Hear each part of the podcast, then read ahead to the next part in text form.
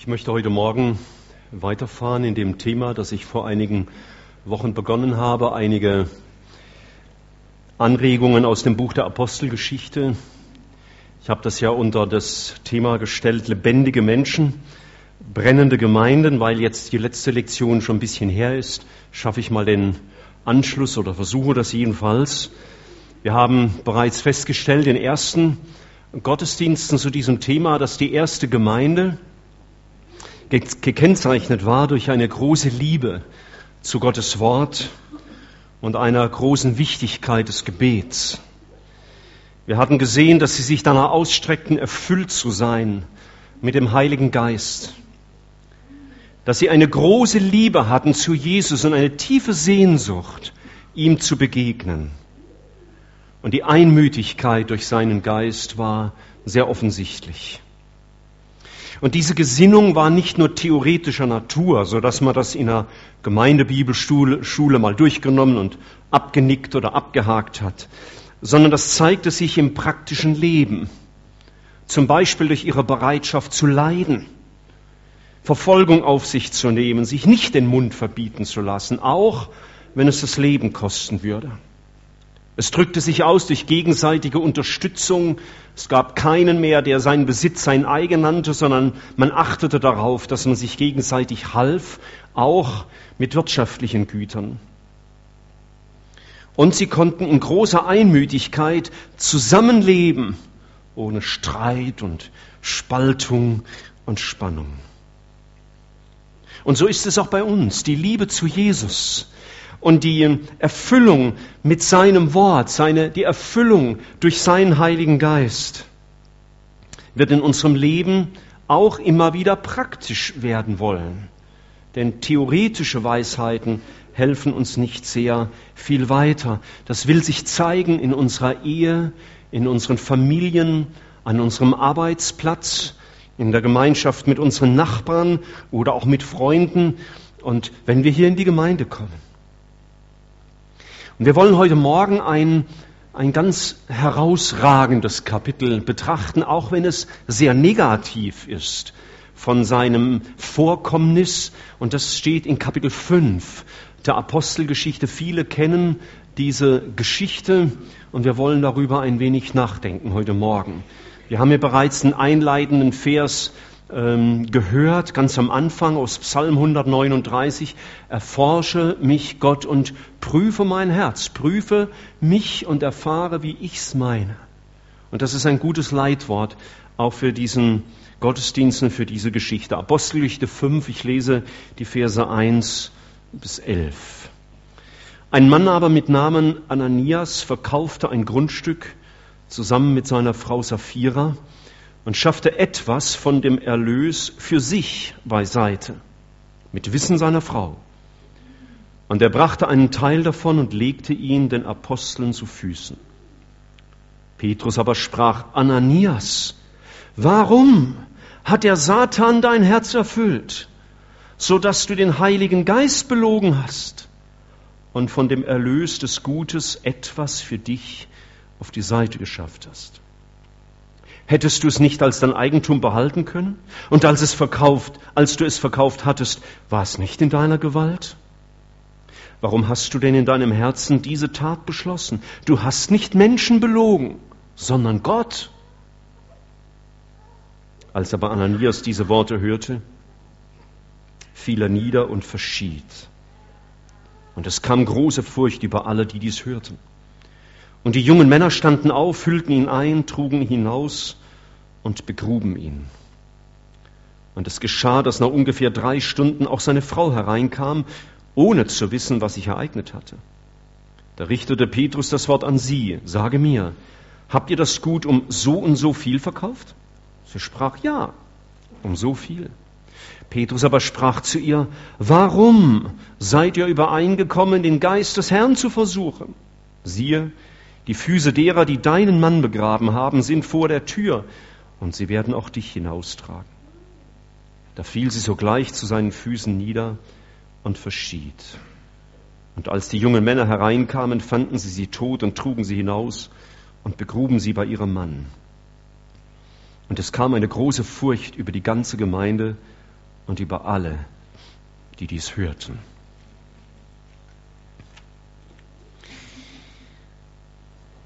Die das erlebt haben, haben das gewiss nie vergessen. Das war ohne Zweifel die bemerkenswerteste Beerdigung, die sie je erlebt hatten.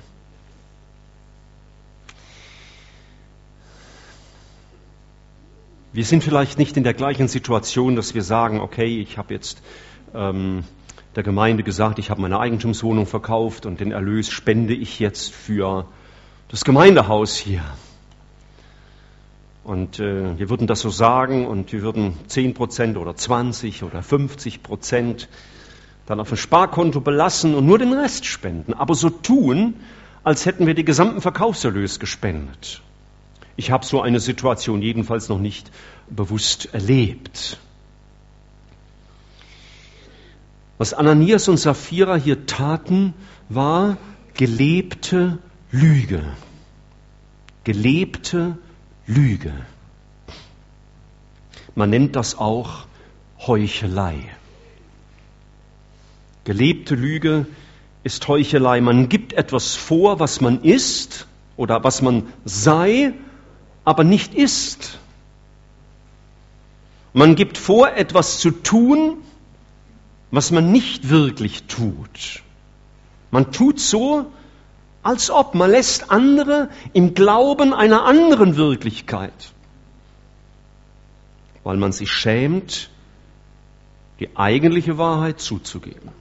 Und deswegen ist Heuchelei eine gelebte Lüge. Sie geschieht sehr oft ohne Worte, einfach durch unseren Anschein, den wir geben. Das griechische Wort für Heucheln, Hypokrinomai, heißt so viel wie mich verstellen oder etwas nachahmen. Oder ganz einfach heißt es auch Schauspielern. Und die Hypokrisis ist das Hauptwort davon, das ist die Heuchelei. Und das hat so zwei Bedeutungsbereiche. Und die werde ich nachher in der, Bibel, in der Predigt auch versuchen zu entfalten. Das ist einmal der Gedanke, dass man etwas vorgibt zu sein, was man nicht ist. Das ist ja, was der Schauspieler tut. Er hat eine Rolle übernommen, die aber nicht sein Leben ist. Jedenfalls nicht im Normalfall. Ich habe neulich mit jemand gesprochen aus der Gemeinde, die sagte, du, ich habe die Woche gearbeitet und da kam ein Schauspieler, äh, der im Fernsehen bekannt ist, zu mir. Und ich guckte den an und war nicht ganz sicher und dann habe ich ihn gefragt, sagen Sie mal, sind Sie Schauspieler? Und dann sagte der Mann, manchmal. Jetzt war es ja gerade nicht, er stand ja als Person XY halt in dem Geschäft und hat irgendwas einkaufen wollen. Vielleicht ist das auch so die richtige Antwort für uns, wenn ich euch fragen würde, seid ihr Schauspieler? Und dann müssten wir vielleicht manchmal auch ehrlich zugeben, ja, manchmal. Wir spielen dann hinter einer Maske. Das Schauspiel damals in der biblischen Zeit geschah in der Regel hinter einer Maske. Ja, man trug eine Maske und spielte eine bestimmte Person, eine Gottheit oder eine Person aus der Geschichte oder wer auch immer. Und das Wirkliche war hinter dieser Maske. Das ist der eine Gedanke von Schauspielerei. Etwas vorzugeben, eine Person darzustellen, die man nicht ist, einen Lebensstil nach außen hin sichtbar werden zu lassen, der aber nicht die gelebte Wirklichkeit im Alltag ist. Und der andere Bedeutungsbereich für dieses Wort ist meine Beurteilung über eine andere Person zu verstecken also nicht mich und meinen Lebensstil zu verstecken, sondern mein Denken über den anderen zu verstecken. Also mal so im, im krassen gesagt, ich äh, begrüße jetzt den Joel ganz freundlich. Hallo Joel, schön dich zu sehen. Und in Klammer, aber am liebsten von hinten. Denn ich will mit dir eigentlich nichts zu tun haben. Das wäre Hypokrinomai. Ein Denken, die Beurteilung, meine Meinung über eine Person vorgeben, aber in Wirklichkeit etwas anderes denken. Fassen wir das nochmal zusammen. Der Begriff Heuchelei ist also einen Lebensstil, der vor Gott nicht standhalten kann, zu verbergen und den anderen einen anderen Lebensstil vorzuspielen oder die Meinung über jemand anders in meinem Inneren zu denken und ihm etwas Geheucheltes, Unwahres ins Gesicht zu zeigen. Und deswegen sagte ich am Anfang auch, Heuchelei ist gelebte Lüge. Als wir uns bekehren durften, sofern wir uns bekehrt haben, wurden wir hinsichtlich der Gerechtigkeit, die vor Gott gilt, beschenkt. Die Heiligkeit und die Gerechtigkeit Jesu wurde mir zugerechnet.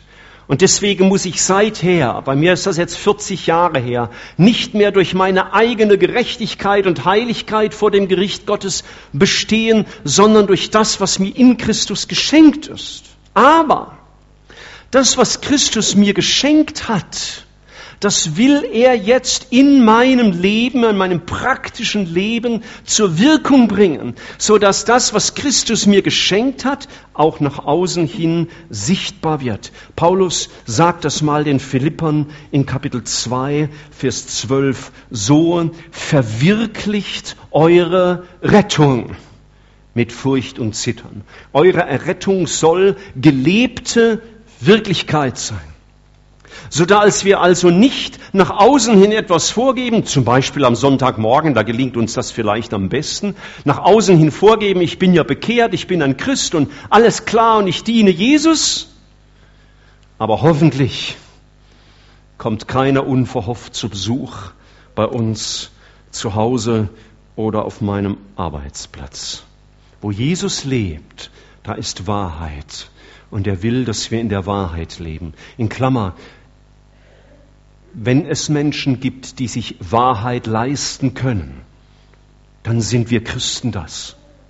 Weil wir dem Herrn dienen, der die Wahrheit ist, der sie sowieso kennt über uns und der gekommen ist, um uns unsere Wahrheit zu zeigen und wenn wir dann unsere Schuld erkennen, uns die Vergebung dafür zu geben. Es ist nur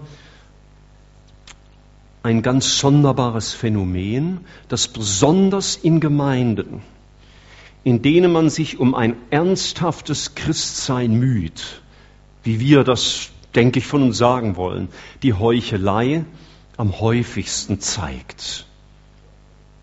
Je höher der Anspruch ist an mich, desto größer die Gefahr, Heuchelei zu leben. Denn es wäre ja peinlich, an Sonntag hier zu sein, wo alle so heilig sind.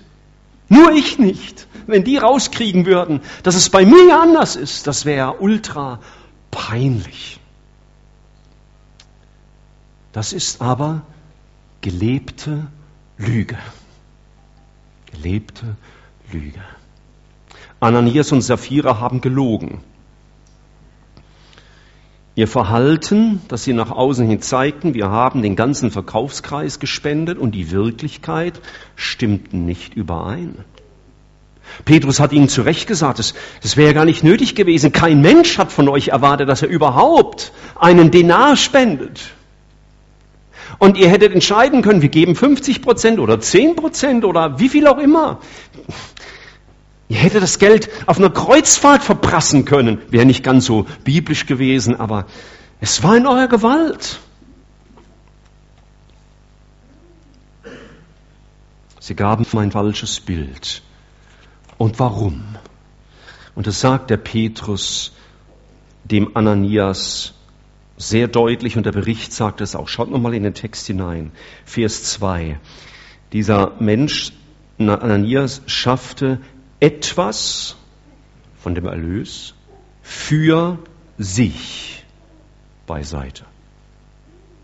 Und dann heißt es weiter unten, dass im Vers 3 der Petrus zu dem Ananias sagt, Du hast den Heiligen Geist belogen und von dem Erlös des Gutes etwas für dich beiseite geschafft. Und das ist ein ganz wesentliches Kennzeichen der Heuchelei.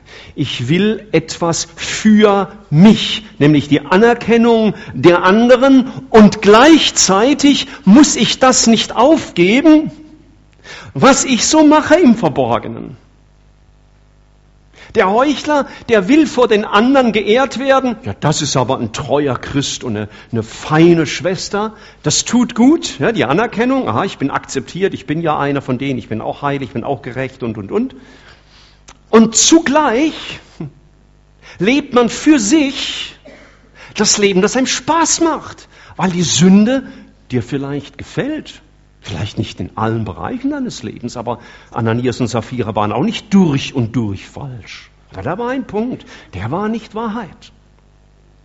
Heuchelei lebt also für sich.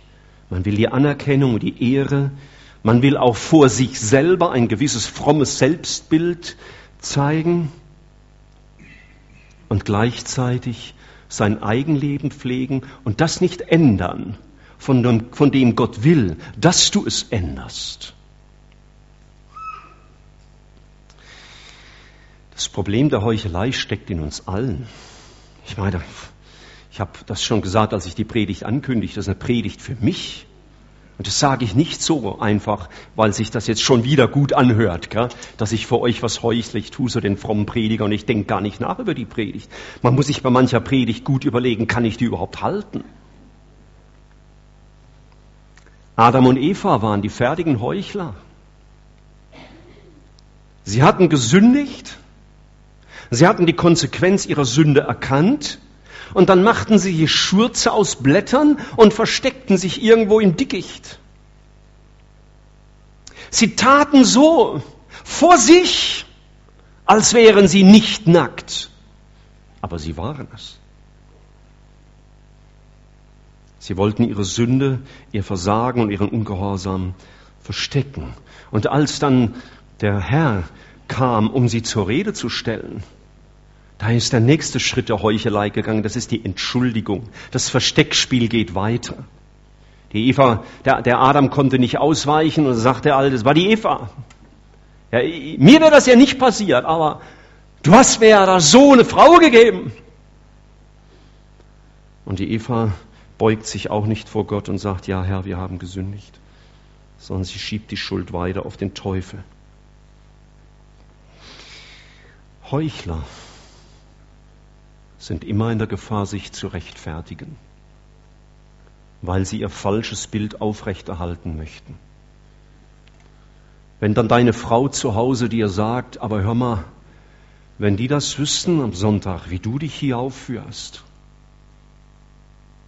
dann wird dieser Mann alles tun, damit das nicht rauskommt. Es gibt genug Männer, die setzen ihre Frauen dann sogar unter Druck. Oder man erklärt, der Stress und die Finanznot und ja, das alles bringt mich halt dazu, dass ich manchmal die Nerven verliere. Oder der Keuchler geht zum Gegenangriff über und beschuldigt den, der einem die Maske runternimmt. Er sei ja auch nicht besser oder noch schlimmer. Aber es gibt für den Herrn nur eine Gruppe von Menschen, die eine Chance hat. Nur eine. Im Himmel werden mal nur begnadigte Sünder sein. Keine selbstgerechten Formen. Und deswegen steht in 1. Johannes 1, Vers 9, wenn wir aber unsere Sünde bekennen, das heißt, sich zu ihr stellen und sagen, so ist es. Ich bekenne ehrlich, ich stelle mich dazu, ich identifiziere mich damit und sage, es ist wahr. Ich diskutiere nicht lang rum, ich mache nicht klein, ich vergleiche nicht, ich gehe zu keinem Gegenangriff über, ich verstecke nichts, ich sage, es ist wahr.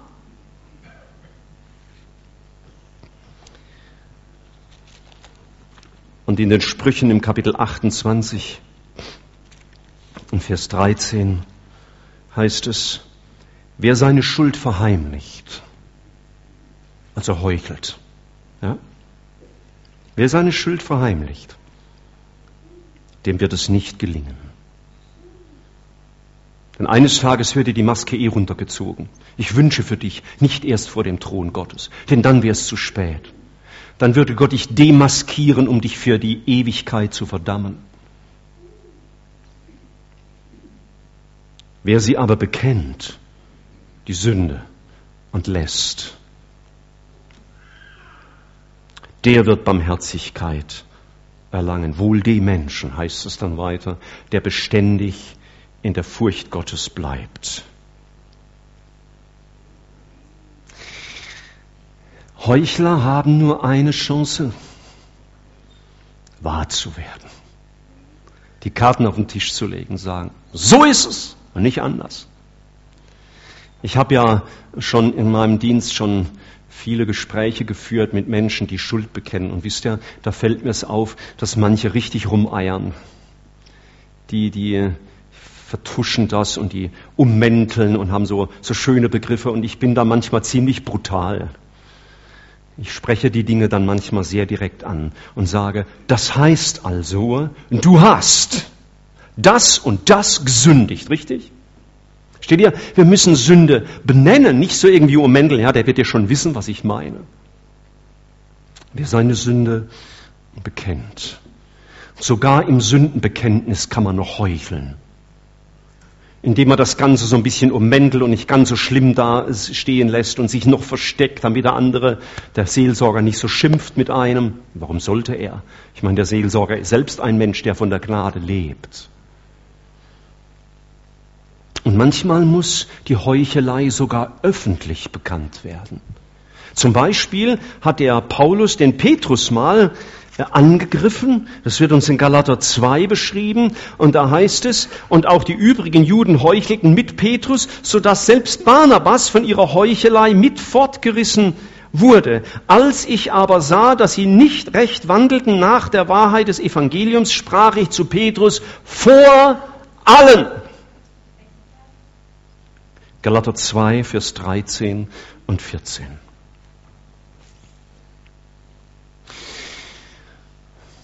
Wenn wir ein bisschen konkreter noch. Wie zeigt sich Heuchelei? Ich habe diese zwei Erklärungen gegeben, die Heuchelei einmal in Bezug auf meinen Lebensstil, den ich vor anderen vertuschen will, und dann mein Handeln und mein Denken gegenüber dem anderen, dass ich ihm ins Gesicht hinein freundlich bin und in dem Innern vielleicht, ja, irgendwas weniger Freundliches denke oder über ihn rede, wenn er nicht zuhört. Kommen wir zum ersten zu unserem Lebensstil und es gibt vielleicht keinen besseren Text als Matthäus 23. Kann man sich als Christ ganz entspannt zurücklehnen, denkt man, weil hier redet Jesu ja mit den Pharisäern. Wir sind erstens keine Juden, zweitens keine Pharisäer und drittens sind wir bekehrte Christen und so schlimm wie die sind wir ja nicht. Du solltest nur nicht vergessen, alles, was in der Bibel steht, ist für dich geschrieben. Dass du darüber nachdenkst und die Beziehung zu dir herstellst, soweit das die Bibel auch dann auch äh, deutlich macht. Und ich lese ab Vers 23. Wir, ihr Frommen in der Gemeinde, in der Zuckerfabrik und ihre Prediger. Genau so könnten wir das jetzt übersetzen. Wenn das so wäre, müsste Gott uns das vielleicht sagen. Ihr Heuchler, dass ihr die Minze und den Anis und den Kümmel verzehntet und das Wichtigere im Gesetz vernachlässigt, nämlich das Recht und das Erbarmen und den Glauben. Dieses sollte man tun und jenes nicht lassen. Da waren Menschen, die waren sehr genau wir haben sehr sensible Wagen gehabt, denen es darum ging, den Zehnten zu geben, auch noch vom Kümmel. Und so gibt es auch in der Gemeinde Jesu Menschen, die nehmen sehr genau bei der Weltlichkeit von anderen. Die haben sehr genaue Augen, die können genau die Worte abschätzen und den Kleidungsstil oder den Frisur, die Frisur oder die Verwendung von was weiß ich, alle möglichen, um sich halt ein bisschen äh, schöner zu machen. Und die wissen ganz genau, was falsch ist, sind dabei aber oft ganz willkürlich, legen harte Maßstäbe an in bestimmten Bereichen, die sie erfüllen. Da kann man ja ganz hart mit dem anderen sein. Gell? Dinge, die bei uns selbstverständlich sind, die uns keine Gefahr sind, auf die können wir griftig rumhacken. Da muss man jetzt aber ganz genau hinschauen. Aber wehe, du redest über Dinge, die für ihn, für den Betreffenden eine schwache Stelle sind. Da wird man auf einmal ganz weitherzig. Ja, man darf ja nicht so gesetzlich sein und ja. Diese Menschen haben äußerlich etwas vorgegeben und innerlich war es ganz anders. Jesus sagt, das Wichtige im Gesetz, nämlich das Recht und das Erbarmen und den Glauben, vernachlässigt er. Da war die richtige Balance verloren gegangen. Man beurteilte andere möglichst scharf und hat sich da natürlich herausgestellt, guckte mal, wie ich fromm und ich bin so der, der Hüter der Moral. Und Jesus sagt, und ihr lasst das Schwerste da hinten, nämlich die Dinge, auf die es wirklich ankommt, nämlich das Erbarmen und die Liebe für den Nächsten. Jesus hat in der Bergpredigt gesagt, was siehst du den Splittern im Auge deines Bruders und den Balken in deinem eigenen Auge siehst du nicht. Man ist sehr streng, wenn es um die eigenen Maßstäbe geht, die man hochhalten will und vergisst, was das Wesen der Nachfolge ist. Man beurteilt andere scharf und ist zu hochmütig, sich unter andere zu stellen. Und Vers 25 sagt er, weh euch, ihr Schriftgelehrten Pharisäer, ihr Heuchler, dass ihr das Äußere des Bechers und der, Schlüs der Schüssel reinigt, inwendig aber sind sie voller Raub und Unmäßigkeit. Das sind Menschen, die von außen ein gutes Bild abgeben. Das tut ihr alle heute Morgen. Ich auch. Guck mal. Und auch unser Benehmen, gell, Gottesdienst. Ja. Aber der Mensch ist immer nur das, was er ist, wenn er alleine ist. Vergiss das nicht. Der Mensch ist immer nur das, was er ist, wenn er alleine ist. Und Geschwister, der Satz hat mir schon viel Not gemacht. Er ist wahr. Aber wenn dich keiner sieht und keiner hört und wenn keiner sehen kann, was du denkst, das bist du wirklich, das ist die Wahrheit. Und Geschwister, deswegen stelle ich mal die ganz steile Behauptung auf. Hier sind alles praktizierende Heuchler in diesem Raum.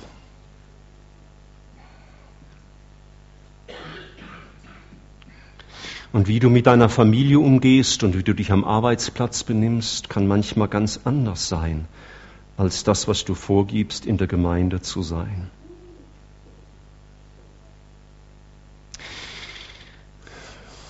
Dürfte denn dein privates Umfeld, also sagen wir deine Arbeitskollegen, heute Morgen hier sein und jetzt ging es um dich. Und äh, dürften die da mal so locker erzählen, wie du so drauf bist von Montag bis Freitag? Wie du dich benimmst, wie du redest, wie du mit anderen umgehst. Wie du deine Arbeit machst.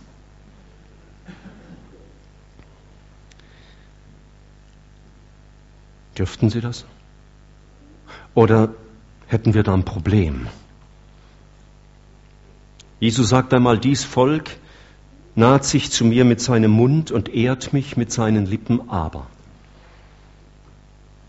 ihr Herz ist fern von mir.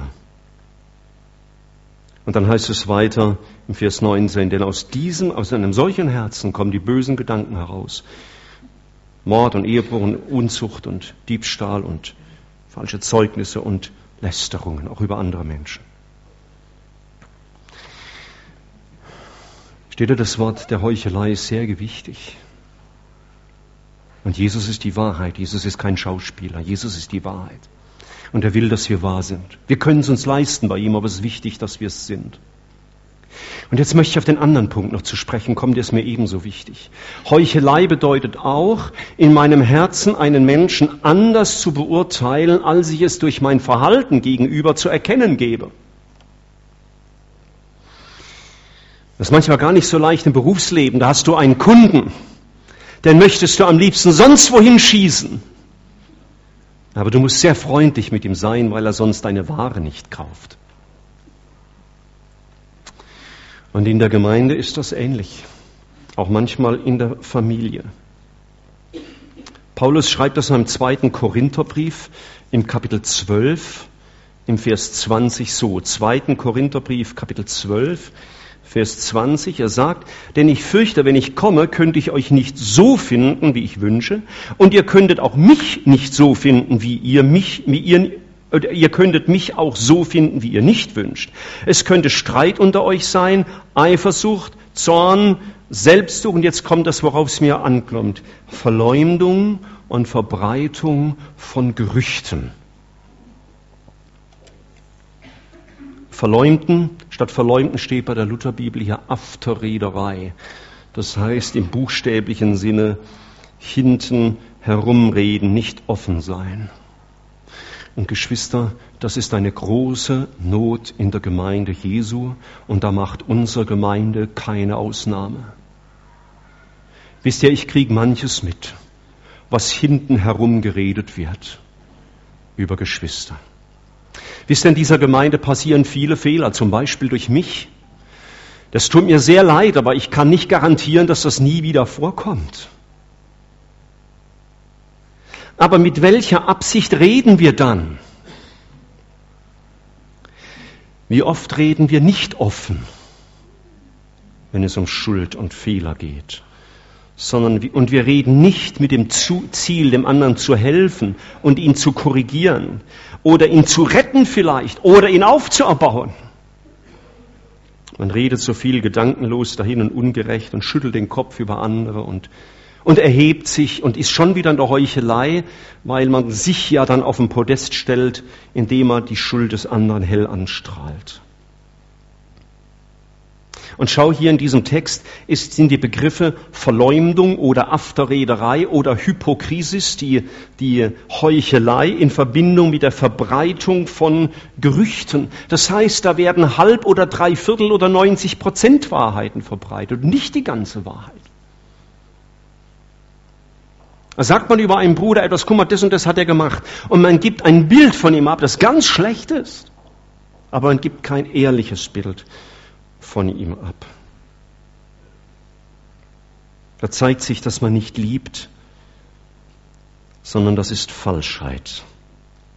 Wir geben vor, der Heiligkeit verpflichtet zu sein, aber wir zeigen die Fehler des anderen so an, dass er in ein schiefes Licht gerückt wird. Hat Paulus uns nicht im Galaterbrief im Kapitel 6 in den Versen 1 und 2 so gesagt? Wir kennen das gut.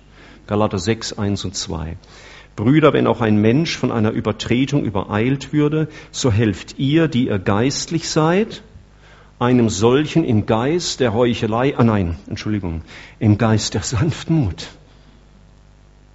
wieder zurecht. Und gib dabei Acht auf dich selbst. Denn du bist nicht besser, sage ich jetzt mal. Du bist genauso versuchbar. Vielleicht nicht exakt am gleichen Punkt hast du deine schwache Seite, aber das spielt ja keine Rolle. Wir begehen dann die Sünde der Verleumdung, wenn wir über die Schuld eines anderen sprechen und nicht mit einem weinenden Herzen beten für ihn und nicht mit einem liebenden Herzen mit ihm sprechen. Wenn du es nicht wagst, mit jemandem aus der Gemeinde zu sprechen, den du sündigen siehst, dann halt dein Mund. Halt deinen Mund und rede mit dem Herrn. Du könntest allenfalls auf einen verantwortlichen Mitarbeiter zugehen und sagen, du, vielleicht hast du den besseren Zugang zu ihm. Weißt du, ich bin nicht besser, ich brauche genauso die Hilfe, aber mir geht's um den Bruder und das ist nicht gut. Aber ich muss euch ehrlich sagen, das geschieht ganz selten. So Sowas habe ich noch selten erlebt. Mancher redet über die Fehler des anderen, aber es geht ihm gar nicht darum, dass der andere korrigiert wird, auch schon gar nicht das eigene Denken korrigiert wird. Man will gar nicht dazulernen. Man will gar nicht verstehen wollen. Man hat einfach die Lust am Urteil.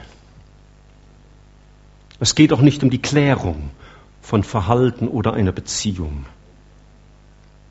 Es geht dann auch nicht darum, dem anderen zu dienen. Paulus sagt hier in Galater 6, Vers 1 und 2, wir sollen einander mit im Geist der Sanftmut zurechthelfen und einer des anderen Lasten tragen.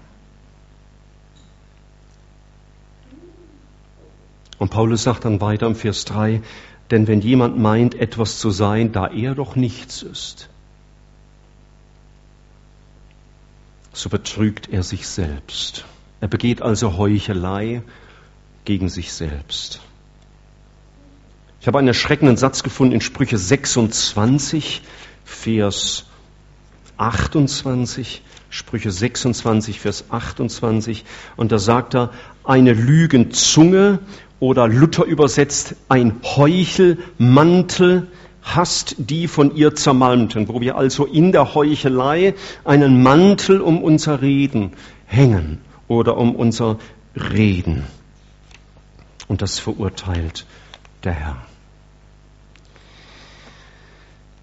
Geschwister, wir hätten gerne Verhältnisse der Apostelgeschichte, wenn es um die Erweckung geht.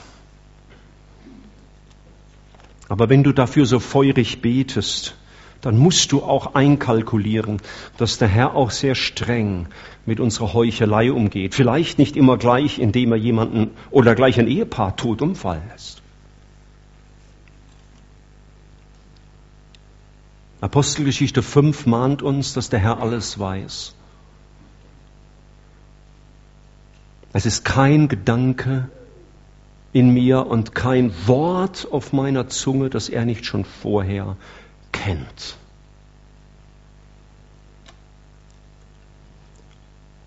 Und Apostelgeschichte 5 macht auch deutlich, was der Mensch sät. Das wird er ernten. Auch für seine Heuchelei erntet der Mensch. Und Matthäus, äh, Apostelgeschichte 5 mahnt uns auch, dass der Herr das Verborgene früher oder später aufdecken wird. Es ist nichts verdeckt, das nicht aufgedeckt werden wird und nichts verborgen, das man nicht erfahren wird. Es ist vielleicht heilsam, wenn auch schlimm, dass die äh, Schlechtigkeit der Heuchler vielleicht eines Tages von den Dächern gerufen wird, dass es jeder hört. Und Apostelgeschichte 5 mahnt uns, dass wir heute dem Reden Gottes, dem Wirken Gottes Raum geben sollen. Denn sein Wort ist wie ein zweischneidiges Schwert und trennt Lüge und Wahrheit in unserem Leben. Und Hebräer 4, Vers 7 sagt, heute, wenn ihr Gottes Stimme hört, verstockt eure Herzen nicht. Freunde, ich habe mir die Predigt sehr zu Herzen genommen. Ich habe da einiges mit dem Herrn drüber reden müssen. Nur wegen mir, nicht wegen euch, wegen mir. Und Geschwister, solche Texte gehören auch zur Schrift. Und es ist wichtig, dass wir uns das sagen lassen, denn wir haben einen Gott, der die Wahrheit ist und bei dem wir uns Wahrheit erlauben können. Es gibt keinen Gott, bei dem du dir Wahrheit erlauben kannst, deine üble Wahrheit, die du zugeben müsstest, ja, wenn du die Heuchelei aufgibst, weil du einen Gott hast, der der Schuld vergibt. Und ich schließe die Predigt mit dem, mit dem zwei Sätzen aus Apostelgeschichte 5, nachdem diese Situation dann hier sehr dramatisch zugegebenerweise äh, bereinigt worden war, heißt es in Apostelgeschichte 5, Vers 13, von den übrigen aber wagte sich keiner ihnen anzuschließen. Und das ist ja kein Wunder, wenn die das mitbekommen haben. Mann, da sind gerade zwei tot umgefallen im Gottesdienst. Da gehen wir nicht so einfach locker hin. Das Volk schätzte sie hoch und dann heißt es doch, und immer mehr wurden hinzugetan, die, die dem Herrn glaubten, eine Menge von Männern und Frauen. Da, wo die Heuchelei überwunden wurde, da hat Gottes Geist neues Leben gewirkt. Und ich bin völlig überzeugt, da, wo wir wahr werden, da wird Gottes Segen auch wirken, da wird Frucht entstehen, da wird neues Leben aufblühen können. Apostelgeschichte 5 ist ein Kapitel, das würde man als Bibelleser und als Prediger gerne übergehen. Hat mir keinen Spaß gemacht, darüber zu predigen. Und es hat mir auch keinen Spaß gemacht, mich diesem Text selber zu stellen. Aber die Bibel lese ich auch nicht zum Spaß. Dazu ist sie viel zu heilig und zu wichtig. Zu großartig und wundervoll und zugleich zu ernst. Lasst uns einen Moment still werden vor Gott, jeder für sich auf seinem Platz und kurz nachdenken vor unserem Herrn. Bitte nicht laut beten, ich schließe dann nachher ab.